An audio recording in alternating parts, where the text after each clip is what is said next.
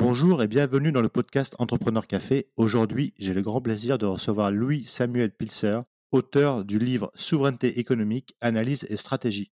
Bonjour Louis Samuel. Bonjour Xavier, merci pour l'accueil. Alors euh, Louis Samuel, la question traditionnelle, est-ce que tu peux te présenter en quelques mots? Alors je suis ingénieur de formation, j'ai fait l'école polytechnique et un master de politique publique à Harvard et j'ai la chance d'avoir une, une, triple vie, disons une, première vie de haut fonctionnaire.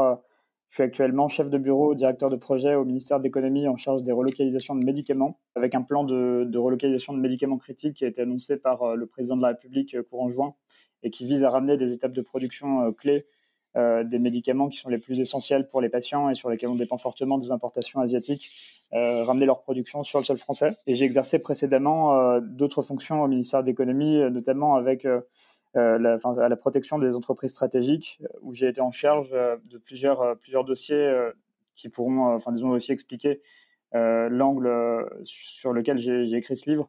Et certains de mes, qui expliqueront aussi d'où proviennent certaines de mes analyses euh, qu'on pourra détailler tout à l'heure. J'ai été en charge notamment de, l'administration du décret Montebourg qui permet au, ministre de l'économie de bloquer certaines acquisitions d'entreprises très stratégiques par des repreneurs étrangers. Et également de l'accompagnement des startups stratégiques, donc euh, avec un fonds qui s'appelle le French Tech Souveraineté que j'ai mis en place à l'époque avec, euh, enfin disons, j'ai fait partie des, personnes qui ont, conçu ce, ce fonds d'investissement qui vise à investir assez tôt au capital de startups très stratégiques euh, dans la cybersécurité, dans l'intelligence artificielle, dans le quantique, etc., euh, pour euh, favoriser leur, leur, ancrage fort en France.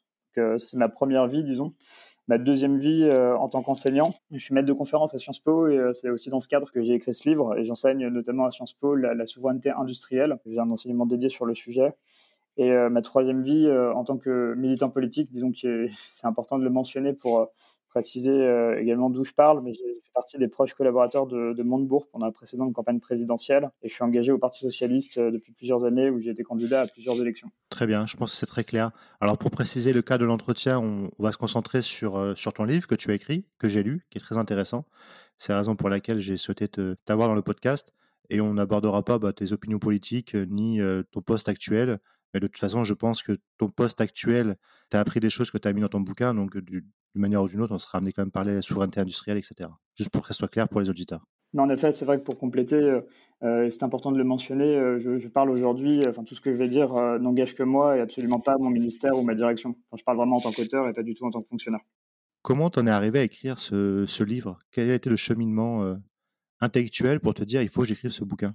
Alors le, cheminement intellectuel, enfin disons que premièrement le cheminement personnel, euh, c'est un livre que j'ai écrit après euh, quelques années dans l'administration et après une, campagne présidentielle. Donc le, contexte est, celui-ci euh, sur un sujet sur lequel j'enseigne par ailleurs. Le, constat que j'ai fait, c'est pour ça que j'ai souhaité traiter ce sujet et, contribuer au, débat, débat public sur, sur ce sujet important qui est la réindustrialisation, c'est qu'il y, a beaucoup, de, il y a beaucoup de, littérature économique qui traite de, des raisons pour lesquelles il faudrait soutenir certains, certaines activités pour, par exemple, pour décarboner, pour la transition écologique ou pour d'autres euh, d'autres enjeux. C'est assez, euh, assez détaillé, assez bien, euh, bien traité par, par la littérature, mais sur les sujets de souveraineté, il y avait, au moment où j'ai écrit ce livre, mais ça, ça commence à changer, il y a quelques récentes publications sur le sujet, mais il y avait très peu, disons, de théorie économique et de, de papiers, de livres sur les, raisons pour lesquelles l'État devrait relocaliser, ramener, soutenir certaines activités au titre de leur intérêt pour la souveraineté nationale en fait, l'absence de base scientifique pour euh, expliquer pourquoi et comment on pourrait réindustrialiser euh, se traduit, enfin disons que ça a des conséquences et ça, ça nous empêche euh, de, d'avancer vite sur ces sujets qui sont pourtant extrêmement urgents. Peut-être du coup pour expliquer le cheminement intellectuel aussi, disons que l'industrie française, elle décline depuis 50 ans. Enfin, c'est un sujet que tu traites dans un certain nombre de tes autres podcasts, donc je vais, je vais revenir dessus que très rapidement, mais on est passé d'une part de l'industrie dans le PIB qui était de 30% dans les années 70 à 16% aujourd'hui, alors que la moyenne européenne, c'est 23%. Donc on est bien en dessous de tous les autres pays européens. En fait, on est même le dernier pays en matière de, poids de l'industrie dans le, PIB, euh, juste euh, devant Malte, Chypre et la Grèce. Donc on est vraiment la dernière des grandes économies euh, diversifiées européennes en matière d'industrie. On est le plus désindustrialisé d'Europe quasiment. En fait, ce déclin de l'industrie française, il a des conséquences assez graves pour notre souveraineté. On s'est rendu compte pendant le Covid que quand les, frontières de la France ferment, les frontières de la Chine euh, ferment, euh, on se retrouve euh, mécaniquement en rupture de stock d'un certain nombre de, produits essentiels dans nos supermarchés, dans nos pharmacies.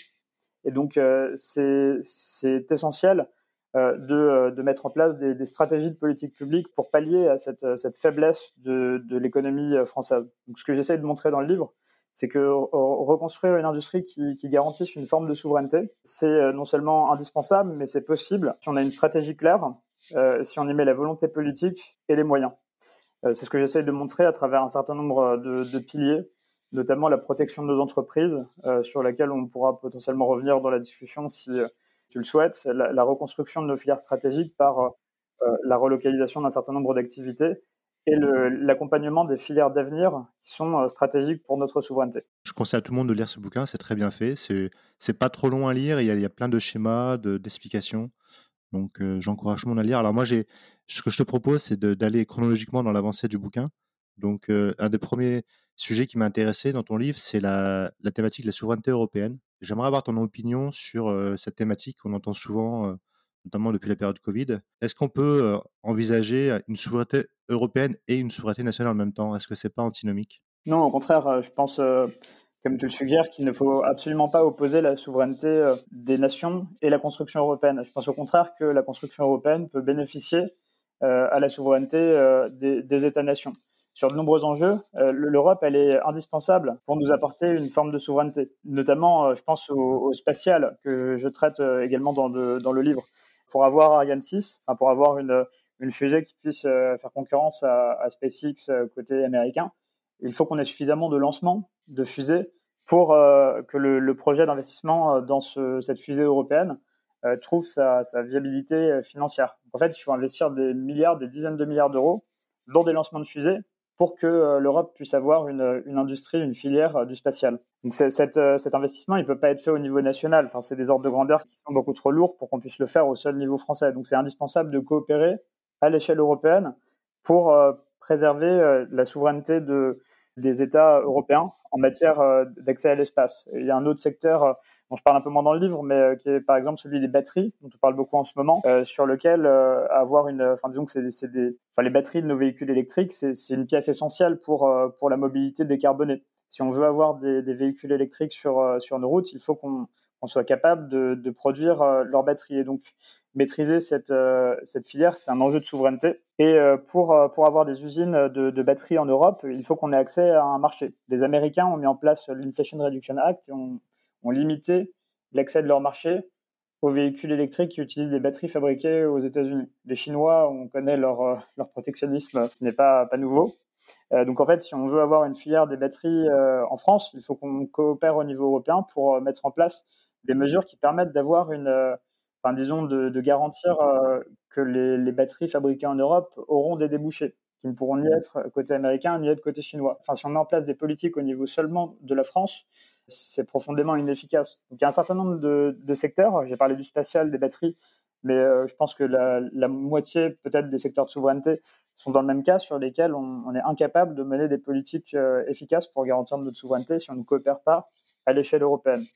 Par contre, la, difficulté, c'est que l'Europe, euh, c'est pas un bloc. Il y a des désalignements profonds d'intérêts entre les différents pays européens. Donc, euh, par exemple, euh, enfin, quand on pense au domaine du militaire, on a une France qui tient à son indépendance, mais des pays de l'Est qui sont fortement tournés vers une alliance avec les États-Unis pour se protéger de la Russie. Mais quand on parle de sujet industriel, c'est le même type de désalignement qu'on peut observer entre la, France, l'Allemagne et les différents pays d'Europe. L'Allemagne, son excédent commercial, il est euh, en grande partie lié à ces ventes de voitures en Chine et aux États-Unis. Donc en fait, dès qu'on parle de, mesures qui sont en défaveur des États-Unis ou de la Chine, l'Allemagne euh, forcément prend ça avec des, disons, pose beaucoup de questions. Et Ça touche à ses intérêts, clairement. Oui, exactement.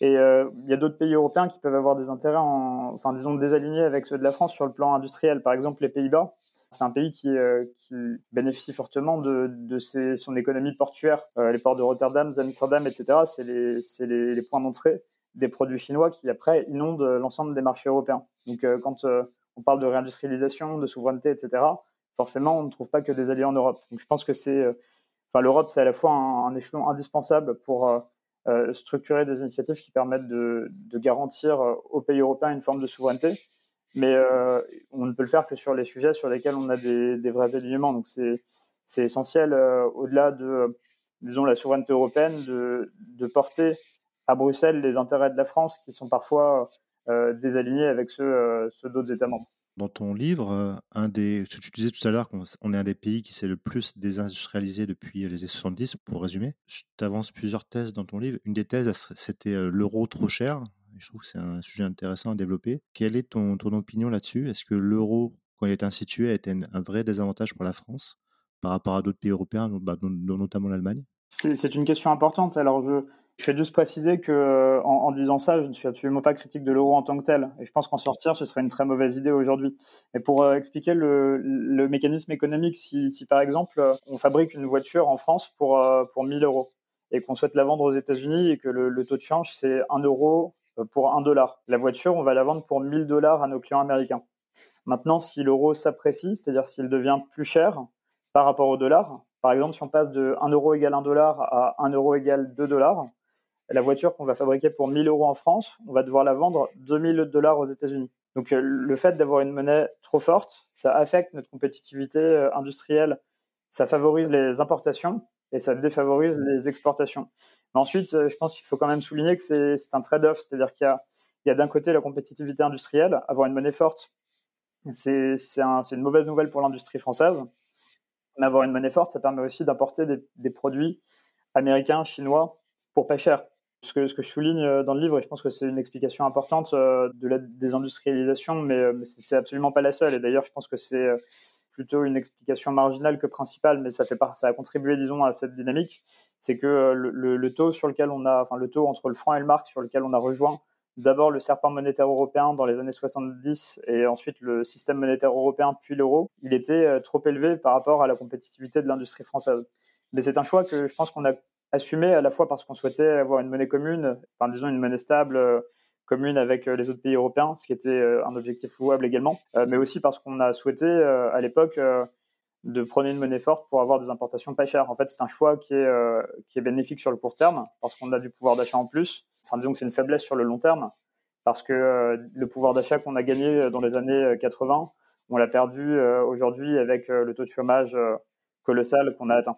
Je pense qu'en termes d'explication, c'est un élément important à prendre en compte, le, niveau de l'euro. D'ailleurs, il y a une étude du FMI qui expliquait en 2017 que l'euro, en 2017, donc il n'y a, pas si longtemps, était euh, trop fort pour la compétitivité de la France à hauteur d'environ 7%. C'est-à-dire que si on voulait atteindre enfin disons, ne plus avoir de déficit commercial, il faudrait que l'euro soit 7% plus faible. Je pense que la solution, euh, c'est, enfin, c'est un élément à prendre en compte et qu'une monnaie un peu plus faible euh, serait potentiellement un avantage pour la France. Si on avait un euro un peu plus bas par rapport au dollar et par rapport au yuan, euh, ça permettrait d'exporter plus et d'importer moins. Euh, mais c'est toujours à peser avec les considérations de pouvoir d'achat qui sont également importantes, surtout dans ces temps d'inflation. c'est pas forcément un message évident à porter. Que réponds-tu à ceux qui te disent aussi qu'une des raisons de la désindustrialisation, c'est le, manque de patriotisme, je ne sais pas si c'est le bon mot à porter, des, élites et des patrons dans les années 80-90 et, aussi leur manque de vision sur l'industrie. On se rappelle tous de la fameuse phrase de M. Turou que la France sans usine. Est-ce que tu penses que ça a joué aussi dans le phénomène de désindustrialisation? Est-ce que c'est une, cause majeure ou c'est une cause marginale? Le fait que les patrons aient, moins, par rapport à d'autres pays, la volonté de garder à tout prix des, industries en France ou leurs usines en France et qu'ils ont eu plus tendance à délocaliser que dans d'autres pays? Non, au contraire, je te rejoins complètement là-dessus. C'est non seulement une cause qui n'est pas marginale, mais qui est même peut-être la cause principale. Ce que, j'explique dans le livre, c'est que les, les, facteurs qui expliquent la désindustrialisation de la France, ils ont touché en fait tous les pays euh, européens. Par exemple, euh, enfin, le facteur principal qui est souvent cité, c'est la crise énergétique. Entre 70 et 81, le baril de pétrole, il passe de 2 dollars à 40 dollars. Donc on a une multiplication par 20 du coût de l'énergie, à une époque où le pétrole, c'était la, la, principale énergie utilisée par l'industrie. Cette crise énergétique, elle a gravement affecté les marges des acteurs industriels et donc toutes les entreprises euh, industrielles, mais en fait ça vaut en France, mais ça vaut euh, partout dans le monde, ont dû euh, travailler pour restaurer leurs marges. Et disons que ça a été le grand mouvement des années 70-80. Et en France, on a fait le choix de, le faire par des délocalisations en, enfin, dans des pays à bas coût. Donc je pense que c'est un choix politique. C'est ça que c'est une des principales explications de la, de la, désindustrialisation. Si on regarde, il y a une étude de France Stratégie qui regarde l'emploi délocalisé dans différents pays européens. Donc en fait, ils regardent pour chaque, euh, chaque pays les multinationales et combien d'emplois elles ont hors du pays concerné. Les multinationales françaises, elles emploient hors de France environ 40% de l'emploi national. Pour euh, deux personnes qui travaillent en France, tu as une personne qui travaillent hors de France, mais pour une boîte française. En Allemagne, ce chiffre, c'est la moitié, c'est 20%. Et en Italie et en Espagne, c'est le tiers ou le quart. Donc c'est, il y a une différence colossale. Et en fait, quand on regarde au niveau européen, on est le pays qui a le, plus fait le choix de, délocaliser ses emplois industriels. Donc je pense que c'est, lié à à la fois à des choix politiques, parce que je pense que toute la société française euh, partageait cette vision de Turou que tu, euh, tu exprimes, mais aussi à, des cultures différentes et à des structures économiques différentes. je pense que la culture de l'industrie, c'est, euh, aussi une différence importante. À l'époque où on a choisi de délocaliser nos emplois industriels, il y avait cette vision que l'industrie, c'était du passé, ça rapportait peu, c'était des emplois peu qualifiés, pénibles, et qu'il fallait se concentrer sur les services. En termes de structure économique, c'est également une différence importante. Quand on regarde l'Allemagne, une des barrières aux délocalisations en Allemagne, c'est la, la cogestion. C'est-à-dire qu'en Allemagne, toutes les grandes entreprises, à partir de 2000 salariés, euh, doivent avoir une moitié de leurs représentants au conseil d'administration qui sont des représentants du personnel.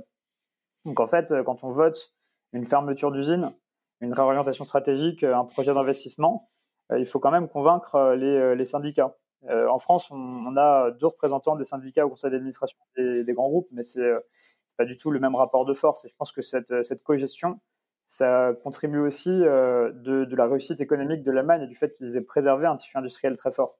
Moi, je me pose souvent la question, mais est-ce qu'une des, des, réponses à cette question se pose pas aussi dans la formation de ces élites à l'époque? Parce que les gens qui étaient aux manettes euh, à cette époque-là, puis toujours aujourd'hui, ils viennent souvent des, mêmes écoles ou des mêmes, des mêmes grands corps.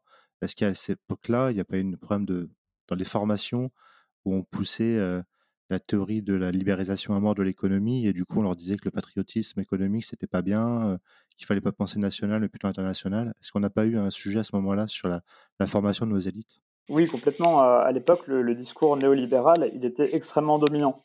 L'idéologie néolibérale, c'est, enfin, je pense si on peut la résumer en deux citations, c'est Thatcher qui disait quand elle était au pouvoir en Grande-Bretagne il n'y a pas de société, il n'y a que des individus qui travaillent pour leur intérêt personnel. Donc ça, c'est la vision euh, individuelle du néolibéralisme. Et euh, Milton Friedman aux États-Unis, qui à peu près à la même période expliquait que la responsabilité sociale d'une entreprise, c'était de maximiser ses profits. Donc à partir du moment où euh, cette idéologie était extrêmement dominante au sein de nos élites, à la fois politique, économique, et donc à la tête des entreprises industrielles. Je pense que ça explique une, des citations comme celle de Turok, qui, enfin voilà, qui estimait que les usines c'était quelque chose qui ne servait à rien, enfin qu'il fallait faire dans des pays à bas coût euh, et euh, sur lequel, enfin que c'était un facteur de coût et pas et pas un facteur de, de, valeur ajoutée. Ouais. ouais, exactement. Et je pense que c'est cette idéologie qui a créé une génération de dirigeants comme, comme lui et qui a contribué à, ce que tous nos groupes industriels, les uns après les autres, soient découpés.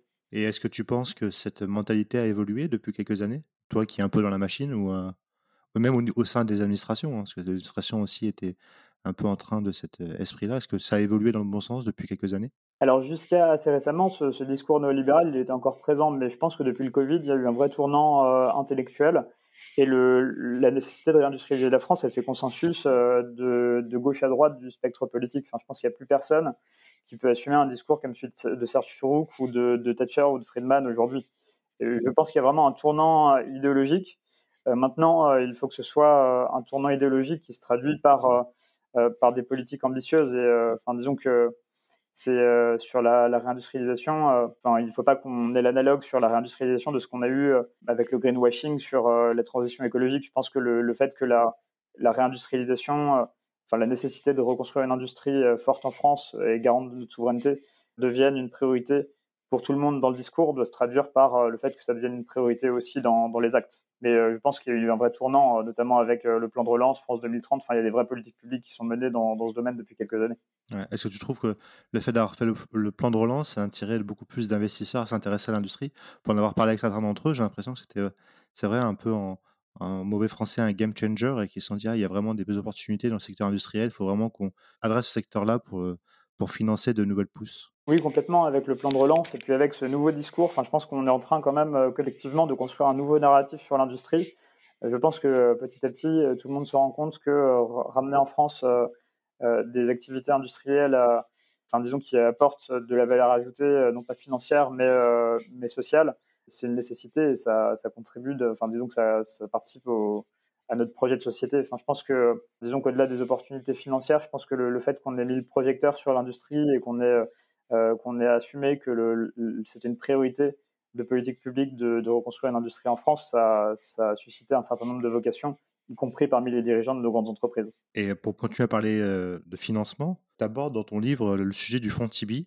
Je trouve hyper intéressant. Je pense que c'est un fonds qui est mal connu euh, ou méconnu par pas mal de gens. Est-ce que tu pourrais nous expliquer qu'est-ce que ce fameux fonds Tibi? Oui, alors le, fonds Tibi, enfin l'initiative Tibi, en fait, ça, remonte à un rapport qui date de 2018 euh, de Philippe Tibi, euh, qui est un, économiste qui été missionné par le gouvernement pour travailler sur le financement des startups françaises qui fait un constat qui est le suivant, c'est que quand on monte une startup en France, on est, enfin disons qu'il y, a un bon écosystème pour permettre le financement des premières phases du développement des startups. Quand on veut faire euh, sa levée de fonds d'amorçage pour euh, construire son produit ou sa série A pour commencer à trouver des clients et un product market fit, disons que c'est pas, pas forcément évident, mais disons que c'est faisable et c'est euh, on a un écosystème qui est comparable aux autres grandes économies. En revanche, quand il s'agit de passer à l'échelle, là, on a des vraies faiblesses. Donc, en fait, le, rapport TV, enfin, son principal constat, c'est qu'il y avait un vrai trou sur le financement des startups technologiques au moment où il faut lever, euh, faire des gros tours de table, donc de 50, 100 millions d'euros. Là, il n'y a plus personne pour euh, financer leur développement. Et donc, en termes de souveraineté, c'est un constat qui est extrêmement préoccupant parce que quand on a euh, des premiers tours de table en France qu'on peut réaliser facilement, mais qu'à partir du moment où on a besoin de lever 100 millions pour développer son produit, faire concurrence à, l'entreprise américaine qui fait la même chose que vous, etc., là, on n'a plus de fonds, bah, soit on coule, soit on, part. Donc, il y a un certain nombre d'entreprises françaises qui ont fait le choix de déplacer leur siège social, leurs activités aux États-Unis à cause de ça. Par exemple, Criteo, qui à mon avis un cas emblématique, c'est une plateforme de, ciblage publicitaire qui a été fondée en France en 2005 et qui, euh, en 2010, enfin disons, elle fait ses, premiers, euh, ses premières levées de fonds en France, elle développe le produit en France et en 2010, elle choisit de déplacer son siège social aux États-Unis.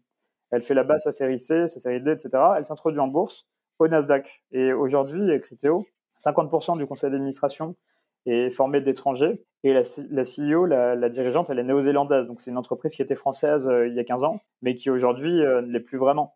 Et euh, en termes d'activité, la France, ça représente le quart des effectifs de Criteo. Donc en termes de... disons qu'il y a eu un vrai pivot de Criteo vers les États-Unis. Et je pense qu'une des raisons, enfin, il y a des raisons liées au marché, mais une des raisons, c'est le financement. Enfin, c'est pas pour rien qu'ils sont introduits en bourse au Nasdaq et pas sur Euronext.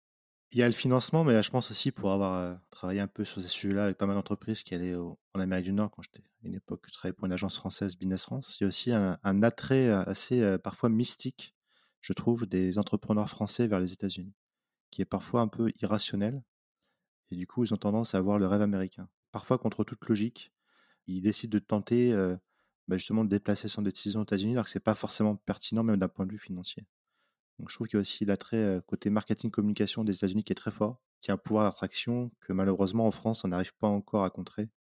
Ça évolue dans le bon sens, je trouve, mais il y a encore du chemin à faire pour convaincre les gens que c'est pas forcément mieux ailleurs. Quoi. Ouais, c'est vrai qu'il y, a un facteur quasi, enfin disons de marketing et de d'image des États-Unis en termes d'écosystème par rapport à la France. C'est vrai que ça ça doit aussi beaucoup jouer.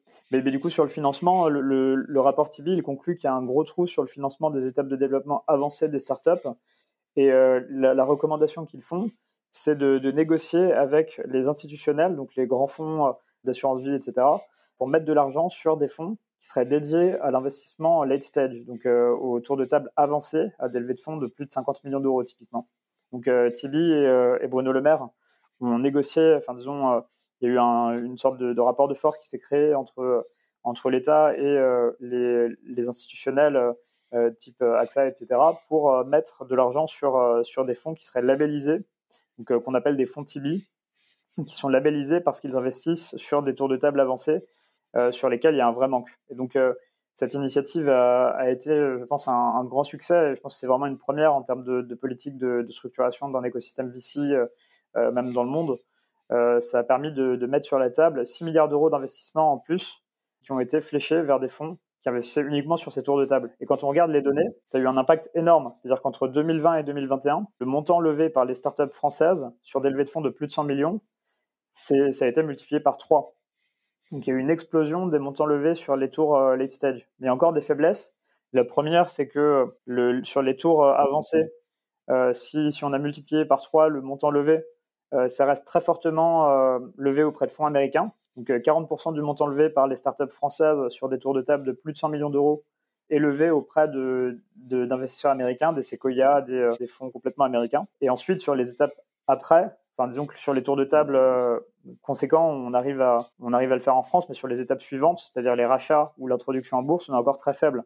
Sur l'introduction en bourse, on a vu récemment l'IPO de Deezer qui a été un, un, bel échec. Enfin, la, valorisation a fortement est fortement descendu très rapidement après l'introduction en bourse. Et sur, euh, sur les rachats en, valeur, enfin en valorisation, 70% des rachats de, de start-up le sont auprès euh, d'étrangers. Donc il y, a, un, vrai, un vrai gap encore à franchir en matière de, structuration d'un marché financier pour euh, coter en France les start-up tech et de structuration d'opportunités d'exit, en particulier sur les secteurs stratégiques. C'est-à-dire que typiquement, on, doit sortir de cette situation où quand on monte une start-up dans l'IA, dans, dans la tech, on ne peut se faire racheter que par des Google, Apple, etc.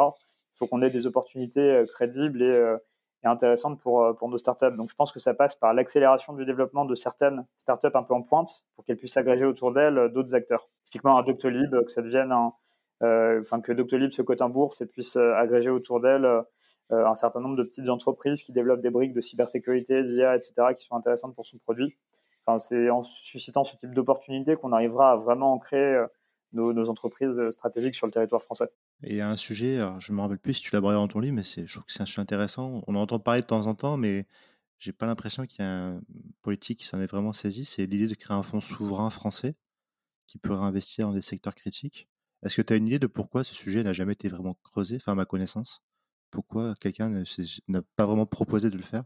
Est-ce qu'il y a des freins euh, institutionnels ou autres qui font que c'est impossible de le faire ou c'est juste un manque de volonté politique? Euh, Alors ça dépend ce qu'on entend par fonds souverain parce que euh, du coup dans le domaine il y a, un certain nombre d'initiatives, notamment sur les, secteurs stratégiques. Il y a le fonds French Tech Souveraineté, c'est un, un, fonds sur lequel l'État a mis 650 millions d'euros pour investir au capital de start-up assez tôt dans leur développement et pour les ancrer euh, progressivement en France. Donc typiquement, enfin c'est un fonds. Euh, enfin, donc, je suis un peu euh, des deux côtés en, parlant de, ce fonds parce que j'ai participé à sa, constitution. mais justement, c'est intéressant d'avoir ton point de vue là-dessus parce que j'avoue, j'en avais pas trop entendu parler. Donc.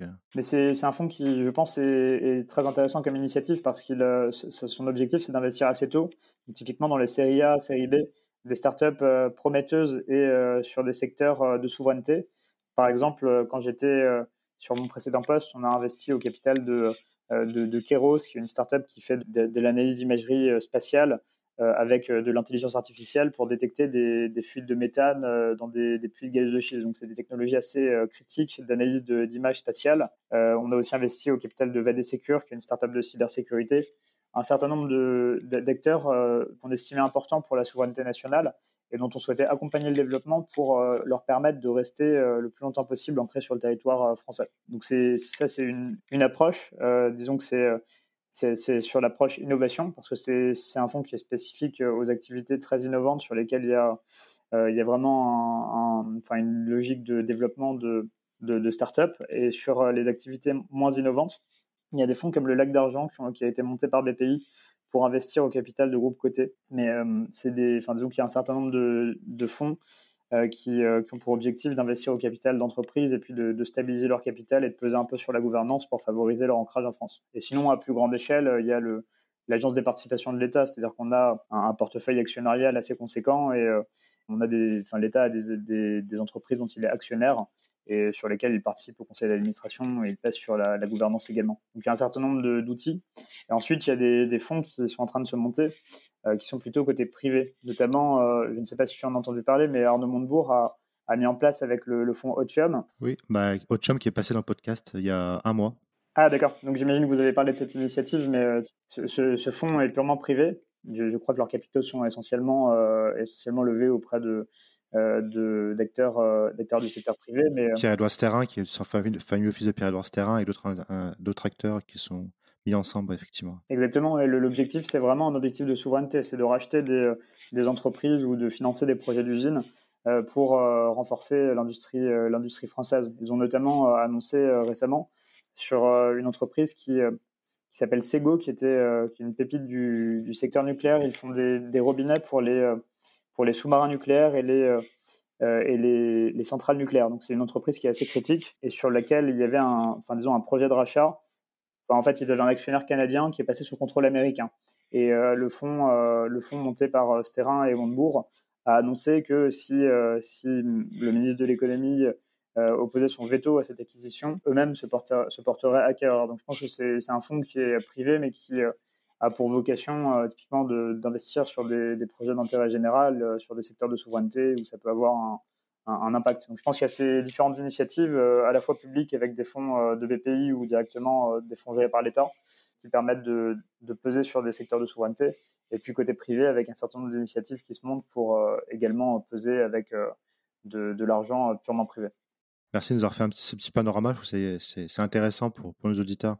Il y a un, dernier sujet que j'aimerais aborder avec toi, que, tu mentionnes dans ton livre. Je trouve que c'est hyper intéressant. C'est, entre guillemets, l'affaire Dailymotion.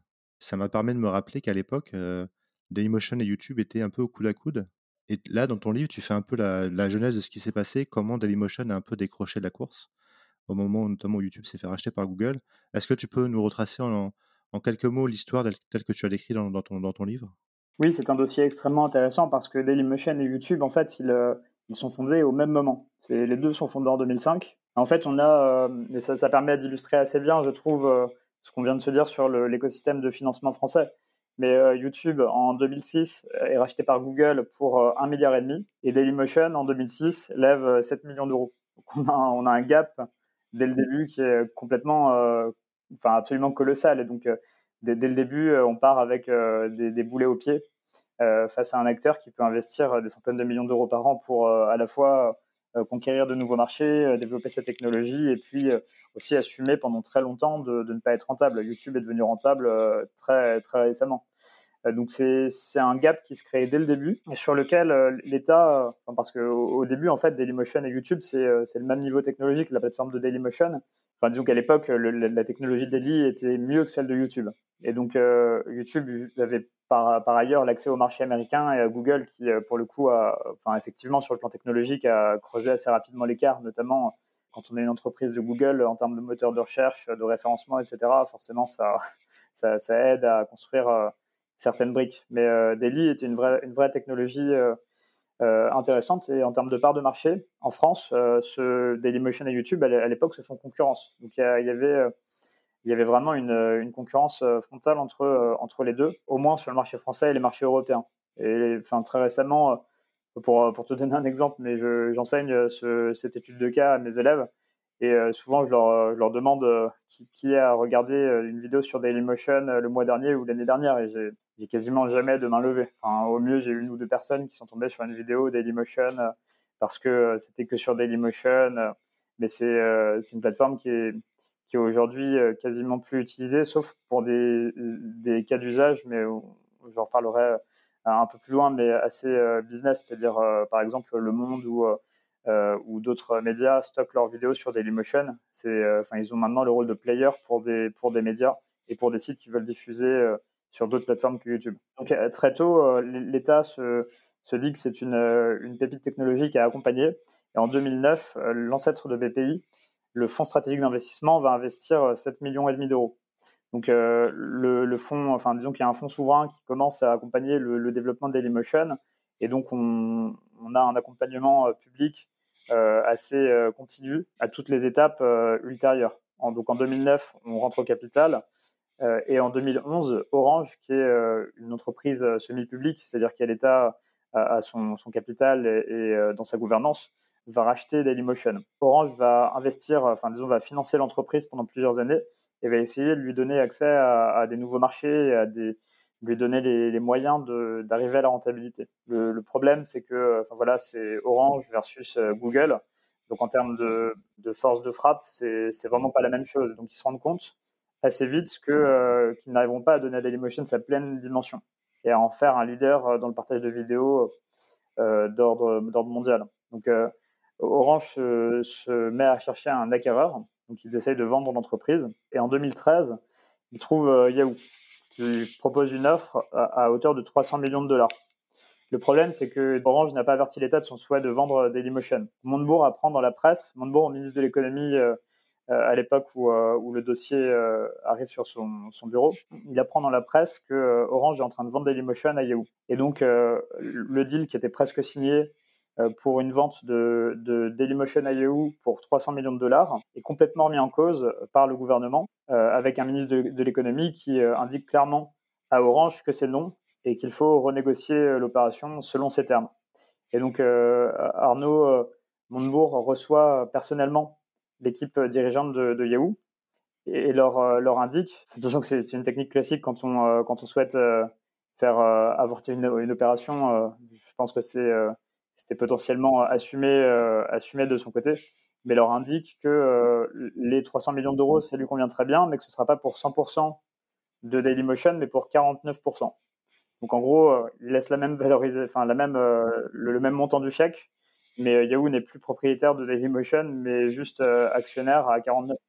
En termes de proposition, c'est difficilement acceptable pour ce groupe américain qui retire l'offre et qui, qui part tout de suite. Donc c'est le, le deal avorte sur cette base je pense que a posteriori, enfin, Dailymotion aujourd'hui n'existe plus, donc. Euh, oui, si on fait le post-mortem de cette décision, on se dit est-ce que si Yahoo avait repris euh, C'est ça, en fait, Yahoo n'existe plus non plus, donc euh, c'est assez compliqué de, dire que ça aurait été un succès. Ensuite, Yahoo à l'époque avait du cash dans ses caisses et aurait pu financer un peu plus massivement qu'Orange ne l'a fait le développement de l'entreprise. Mais j'avoue que je pense que, en tout cas pour la France, ça aurait été une entreprise perdue. Enfin, on aurait tout déplacé aux États-Unis et puis et puis en plus, euh, chez Yahoo, qui est quand même, euh, Arnaud Montebourg avait parlé de, groupe américain vacillant, je crois. Et je pense que dix ans plus tard, on peut, on peut admettre que, que Yahoo n'est pas, n'est pas une, enfin, n'est plus une pépite de la tech euh, comme ça l'était à l'époque. Donc Montebourg refuse et un an après se, passe le, enfin disons le tournant du quinquennat Hollande où Arnaud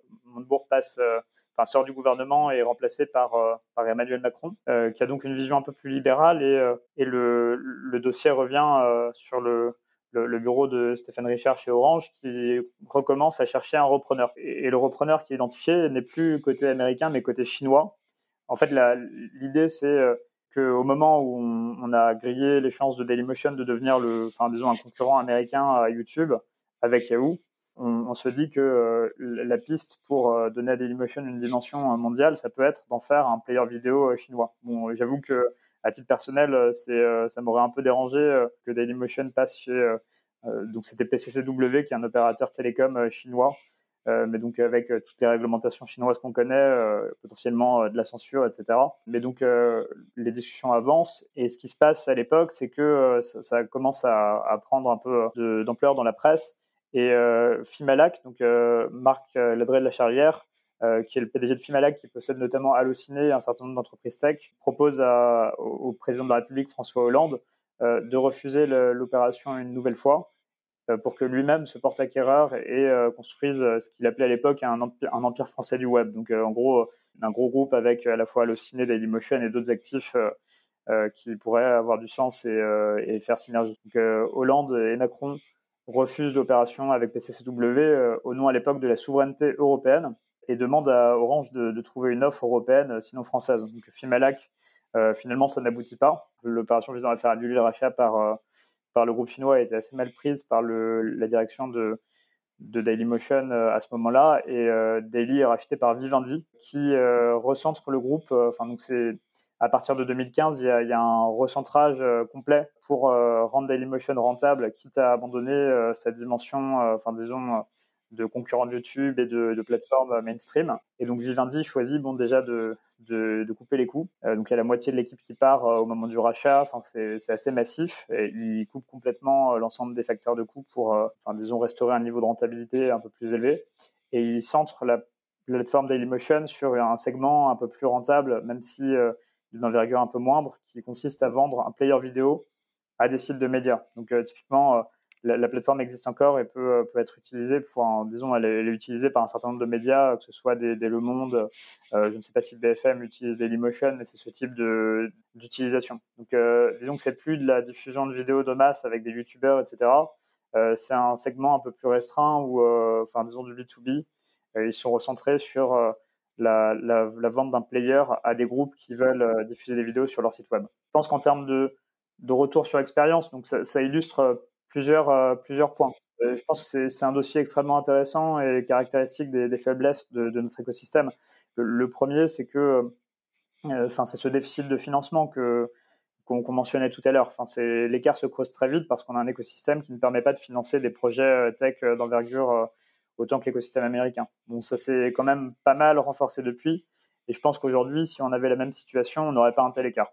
Le deuxième, c'est euh, la nécessité d'avoir une cohérence dans nos politiques d'accompagnement des secteurs stratégiques. Enfin, je pense que le, la, difficulté qui a conduit au déclin de, de Dailymotion, c'est ce, ce, revirement entre, enfin, à la fois la, la, période où on soutenait massivement Dailymotion, puis où on, on bloque, puis où on cherche à revendre et, et où on change d'avis au milieu. Enfin, je pense que les, les politiques industrielles doivent se se concevoir. ça manquait de cohérence dans le temps un peu. Oui, exactement. En fait, il faut qu'on ait une, une, vision de long terme et euh, une cohérence euh, sur 10-15 ans.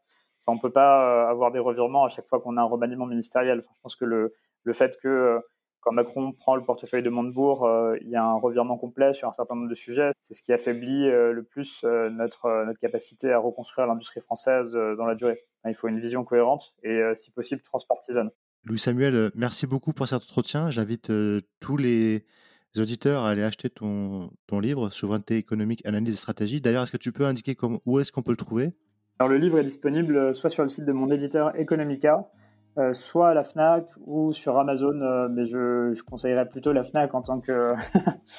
c'est sur l'ensemble des, plateformes, mais plutôt en ligne et, moins, en, moins en magasin. Bah, merci beaucoup Louis Samuel et j'encourage tout le monde encore une fois à lire ton livre qui est très intéressant. Merci Xavier et merci beaucoup pour l'invitation.